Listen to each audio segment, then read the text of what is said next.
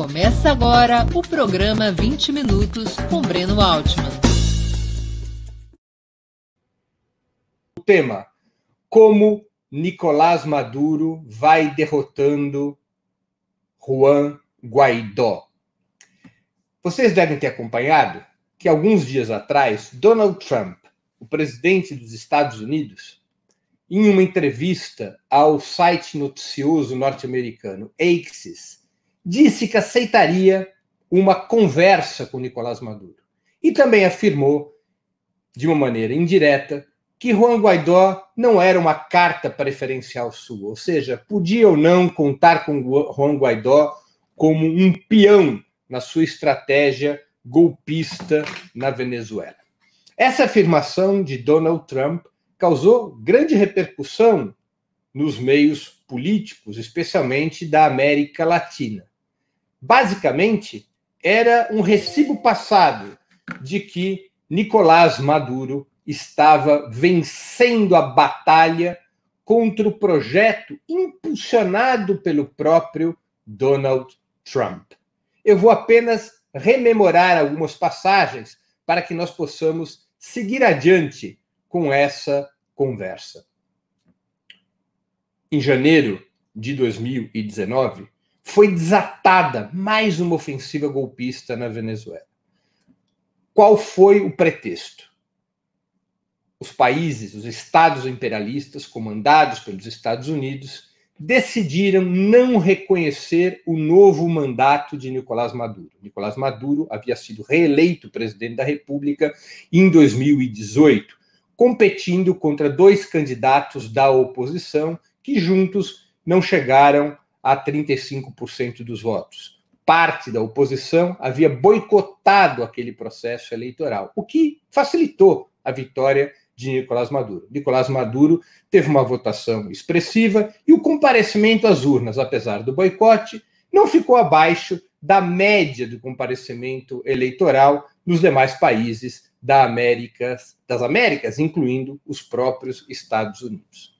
No entanto, como houve esse boicote de parte da oposição ao processo eleitoral, os Estados Unidos, a União Europeia e os países governados pela direita na América Latina decidiram que não iriam reconhecer o novo mandato de Nicolás Maduro, que se iniciaria no dia 10 de janeiro de 2019. E ao não reconhecer o novo mandato de Nicolás Maduro, aceitariam, e essa foi a negociação de bastidores, aceitariam que o então presidente da Assembleia Nacional, Juan Guaidó, a oposição controla a Assembleia Nacional na Venezuela desde 2015, desde as eleições de 2015, Juan Guaidó, o então presidente da Assembleia Nacional, teria portas abertas para se reivindicar como presidente encarregado, como presidente autoproclamado do país. E foi exatamente o que fez Juan Guaidó a partir do dia 23 de janeiro de 2019. Imediatamente, dezenas de países submetidos à liderança dos Estados Unidos, incluindo governos sociais-democratas que tremem as pernas diante dos Estados Unidos, reconheceram Juan Guaidó como o presidente interino, como o presidente legítimo da Venezuela, numa tentativa de derrubar o governo de Nicolás Maduro. Imaginavam, pelos cálculos da Casa Branca, que seria uma operação fast track, ou seja, que rapidamente Maduro cairia porque Juan Guaidó, com apoio internacional, diante das enormes dificuldades econômicas da Venezuela, Juan Guaidó teria condições de dividir o exército, de colocar povo na rua, de cercar Maduro no Palácio de Miraflores e derrubá-lo. Essa era a estratégia do Departamento de Estado, da Casa Branca, desenhada pelo então assessor de segurança nacional dos Estados Unidos, John Bolton, um homem de extrema direita, como pode ser lido em seu próprio livro, recentemente lançado e que está disponível na internet. Essa primeira empreitada de Juan Guaidó fracassa, porque o chavismo, mesmo com os problemas que vinha enfrentando, foi capaz de mobilizar sua base social e as Forças Armadas se mantiveram não apenas unidas, mas alinhadas à Revolução Bolivariana. Apesar do fracasso da operação Fast Track, 23 de janeiro, no dia 23 de fevereiro, Juan Guaidó tenta mais uma vez, com a chamada Operação Humanitária, uma gigantesca fraude construída com o apoio dos governos dos Estados Unidos, da Colômbia de Van Duque, do Brasil de Jair Bolsonaro, de fazer ingressar ilegalmente pela fronteira colombiana uma suposta ajuda humanitária que de humanitária não tinha nada, porque não tinha passado pela Cruz Vermelha, nem por nenhum outro organismo vinculado às Nações Unidas. Era apenas uma uh, um truque, um disfarce para que a oposição golpista Nicolás Maduro demonstrasse força, capacidade de se impor e entrar no país a partir da Colômbia mesmo diante de uma proibição do governo, de tal sorte que isso pudesse gerar mais tensão no país e, eventualmente, divisão nas Forças Armadas. Outra vez, um grande fracasso. A oposição golpista, liderada por Guaidó, não conseguiu ingressar no país. Foi detida com relativa facilidade, enquanto dentro da Venezuela, a mobilização chavista só fazia crescer. E as Forças Armadas permaneciam leais ao presidente Nicolás Maduro. Foi o segundo fracasso de Juan Guaidó. Mas haveria um terceiro fracasso, ainda mais grave, no ano de 2019. Foi no dia 30 de abril. Juan Guaidó, dessa vez explicitamente, tenta um golpe militar.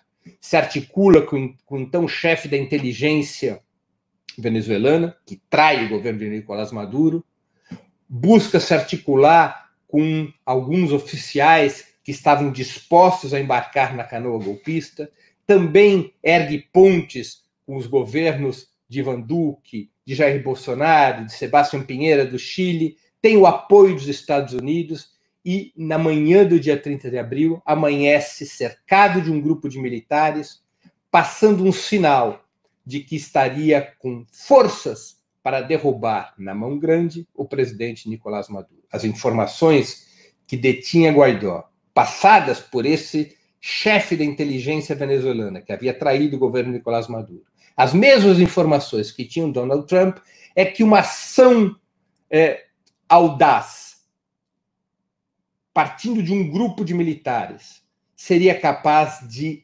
imediatamente gerar uma, fra uma fra fratura nas Forças Armadas eh, venezuelanas, até mesmo arrastando o ministro da Defesa, padrinho, e contando supostamente com a cumplicidade do presidente da Corte Suprema. Diante dessas informações, alimentadas pela contra-inteligência de Nicolás Maduro, Juan Guaidó se posicionou com esse grupo de militares. O dia foi tenso, mas novamente Maduro demonstrou apoio popular, um gigantesco apoio popular, e novamente os militares venezuelanos, na sua imensa maioria, revelaram lealdade ao processo revolucionário, unidade e disposição de acatar o comando do presidente constitucional do país. Outra vez mais se desmoraliza Juan Guaidó. Ali começou a sua decadência foi perdendo lentamente apoio internacional, foi mostrando que não era capaz de resolver a crise política pela via do golpismo. A própria oposição foi se fraturando. Essa fratura na oposição venezuelana acabaria levando que um setor dessa oposição aceitasse dialogar com o governo. Finalmente, esse setor, alinhado com o chavismo, conquista a Assembleia Nacional, aliado no sentido de respeitar a instituição da Assembleia Nacional. Juan Guaidó rompe com a instituição e cria uma espécie de Assembleia Nacional paralela, mas já sem força, já perdendo capacidade de mobilização.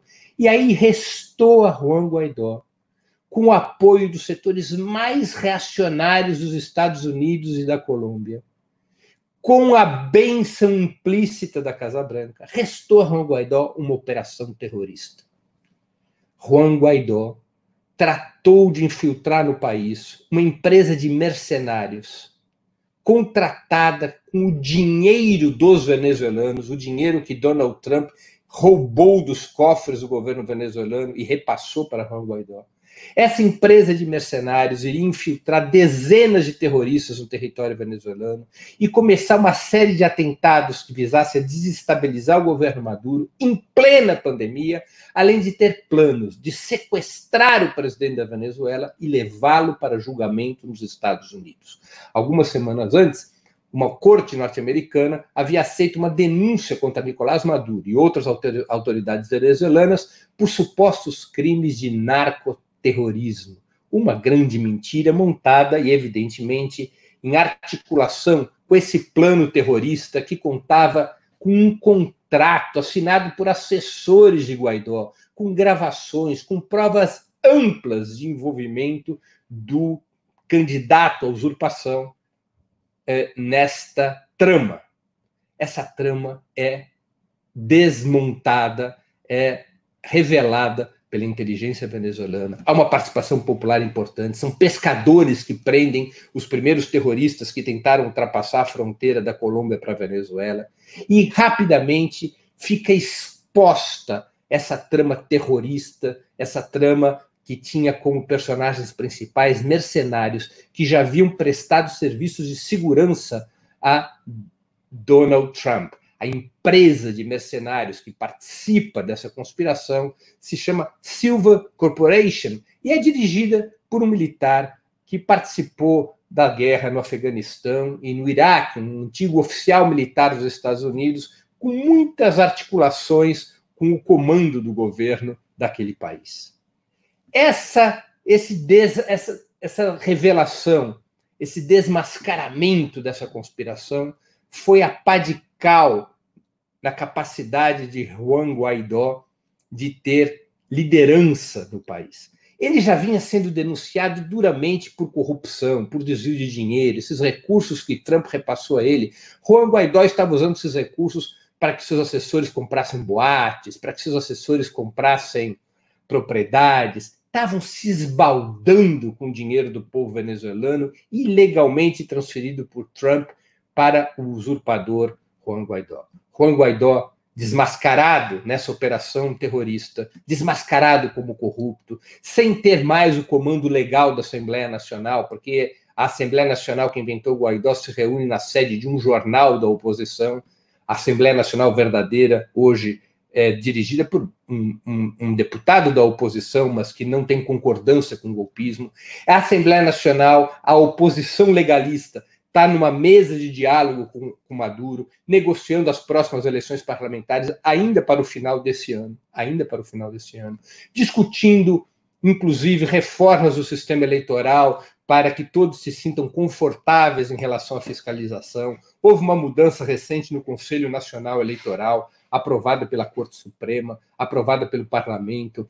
Esse novo Conselho Nacional Eleitoral tem uma participação proporcional do governo e da oposição. A oposição legalista está de acordo com esse novo Conselho Nacional Eleitoral. Há um calendário sendo traçado para as eleições parlamentares e depois para as eleições presidenciais. Há também acordos sendo fixados em relação à economia, em relação ao combate à pandemia. E no combate à pandemia, também Maduro conquistou muita legitimidade. A Venezuela é um dos países com a melhor performance no combate contra o coronavírus. A Venezuela tem basicamente contida a pandemia nas suas fronteiras, com medidas rigorosíssimas de lockdown e com amplas, amplos projetos de sustentação dessa, dessa, desse confinamento, garantia de emprego, cesta básica, renda emergencial, gratuidade dos serviços públicos enquanto durar a pandemia. É um dos países que teve programas do ponto de vista de saúde pública de maior restrição da circulação e do ponto de vista econômico social teve dos, alguns dos programas mais amplos e, e universais para garantir direitos e renda que pudessem sustentar esse confinamento. A Venezuela tem um pouco mais de 100 mortes, é um número irrisório se comparado com o Brasil, com os Estados Unidos, com Chile, com Colômbia. Tem, não chega a mil casos de contaminação, é uma situação relativamente sob controle, e isso deu também muito prestígio a Nicolás Maduro. Apesar da situação econômica gravíssima, porque os Estados Unidos, ao invés de aliviar as sanções contra a Venezuela para que o país pudesse combater o coronavírus, fez o oposto. Acirrou essas sanções, acirrou o bloqueio, criou cada vez mais dificuldades para o governo Nicolás Maduro. Mas o governo Nicolás Maduro, ainda que nessas condições extremamente precárias, vai apresentando números espetaculares, pode-se dizer assim, no combate ao coronavírus. Neste cenário, aquela situação que em janeiro de 2019 parecia equilibrada, parecia perigosa para Nicolás Maduro, parecia perigosa para a Revolução Bolivariana, aquela situação já não é mais a mesma. Neste momento, Juan Guaidó é um anão e Nicolás Maduro, do ponto de vista político, vai se fortalecendo como um gigante. É, a, a, a, o equilíbrio de forças se alterou. Nicolás Maduro vai derrotando Juan Guaidó. Por trás dessa vitória de Nicolás Maduro sobre Juan Guaidó, há uma leitura política que a esquerda venezuelana fez, ao contrário da esquerda de outros países, incluindo o Brasil. Isso é muito importante a destacar no chavismo, para termos uma compreensão mais histórica de como Nicolás Maduro vai conseguindo derrotar a Juan Guaidó. O chavismo sempre teve muito claro que as reformas que seriam implementadas para ampliar os direitos do povo, para garantir o controle popular sobre o petróleo, para garantir a independência da Venezuela, que essas reformas seriam respondidas pelas elites internas da Venezuela e pelos estados imperialistas com a contra-revolução. As elites locais e internacionais não aceitariam essas reformas. Mais cedo ou mais tarde recorreriam ao golpe de Estado, à ruptura da ordem constitucional, à sabotagem, ao bloqueio. E foi o que aconteceu logo nos primeiros momentos. A primeira tentativa de golpe de Estado contra o chavismo, contra o próprio presidente Hugo Chávez Frias, foi em 2002. Aliás, o golpe chegou a ocorrer e foi revertido em 48 horas, em abril de eh, 2002. De lá para cá, foram sucessivas tentativas de golpe de Estado.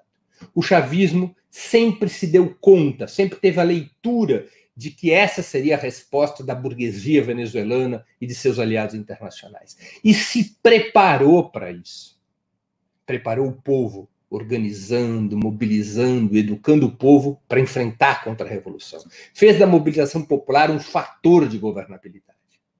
O chavismo também se preparou democratizando os meios de comunicação, garantindo os recursos legais e financeiros para que o campo popular e democrático na Venezuela, para que o campo pró-Chaves tivesse meios de comunicação, rádios e TVs comunitárias, jornais, sites de internet, tivesse armas comunicacionais para enfrentar a direita, quebrando o monopólio comunicacional da direita, retirando concessões daqueles canais de televisão que há anos, às vezes há décadas, não pagavam impostos, que violavam a lei e assim por diante.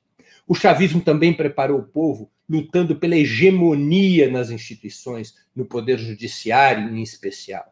O chavismo também se preparou para a contra-revolução, fazendo a reforma militar, tratando da questão militar, mudando o currículo das Forças Armadas, comprometendo as Forças Armadas com o processo revolucionário, educando as Forças Armadas para ser um instrumento daquele projeto de distribuição de renda e riqueza, daquele projeto de soberania nacional o chavismo se preparou para o enfrentamento também com as alianças internacionais, especialmente com Rússia e China. O chavismo preparou a revolução como a única resposta possível à contra-revolução. Quando as elites empresariais, as elites locais e internacionais se ergueram, todas as vezes que se ergueram contra o chavismo, o chavismo estava preparado para enfrentá-los e os derrotou uma e outra vez o tempo todo ao longo desses mais de 20 anos em que a Revolução Bolivariana avança, desde a eleição de Chaves em 98 e sua posse em fevereiro de 99. Essa leitura sobre a inevitabilidade da contra-revolução como alternativa da burguesia e do imperialismo contra o processo venezuelano permitiu ao chavismo criar condições políticas para avançar, ao contrário do que ocorreu em outros países da América do Sul, onde houve ilusão sobre o comportamento da burguesia, ilusão sobre o comportamento do imperialismo, onde não houve estratégia para enfrentar a contra-revolução, o que acabou levando à derrota dos processos de mudanças, como no Brasil, por exemplo, mas também no Equador, na Bolívia. Ilusões de classe, como se diz na literatura, ilusões sobre o compromisso democrático das elites locais e internacionais. O chavismo não teve esse tipo de ilusão. O chavismo logo entendeu a questão do poder, de como é que se disputa o poder com essas velhas e corruptas oligarquias da América Latina associadas ao imperialismo americano. Não se brinca com o poder. O poder deve ser disputado, deve se estar preparado para defender o poder e exercê-lo a ferro e fogo contra essas oligarquias, com apoio popular para enfrentar as oligarquias, tanto no terreno político, cultural, ideológico, institucional, quanto no terreno militar, que é finalmente onde se decide a sorte da revolução e da contra-revolução. O chavismo dá um exemplo de como deve ser, devem ser tratadas as elites locais e internacionais associadas ao capitalismo latino-americano. Nicolás Maduro dá um exemplo de combinação de firmeza e habilidade ao derrotar Juan Guaidó em todos os terrenos, incluindo no terreno internacional, porque Juan Guaidó vai perdendo apoios vai perdendo apoio até do seu patrocinador principal, Donald Trump. Nicolás Maduro vai liderando a Revolução Bolivariana no seu momento mais difícil e a vai conduzindo lentamente, enfrentando dificuldades terríveis, mas a vai conduzindo aos poucos para um porto seguro, o porto da consolidação do projeto um dia liderado por Hugo Chávez frias.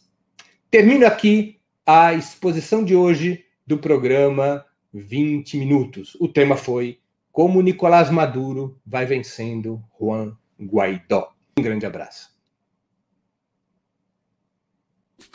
Para assistir novamente esse programa e a outras edições dos programas 20 Minutos, se inscreva no canal do Opera Mundi no YouTube.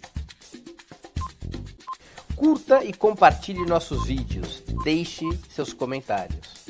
O jornalismo de Ópera Mundi é mantido com o seu apoio. Faça uma assinatura solidária em www.operamundi.com.br.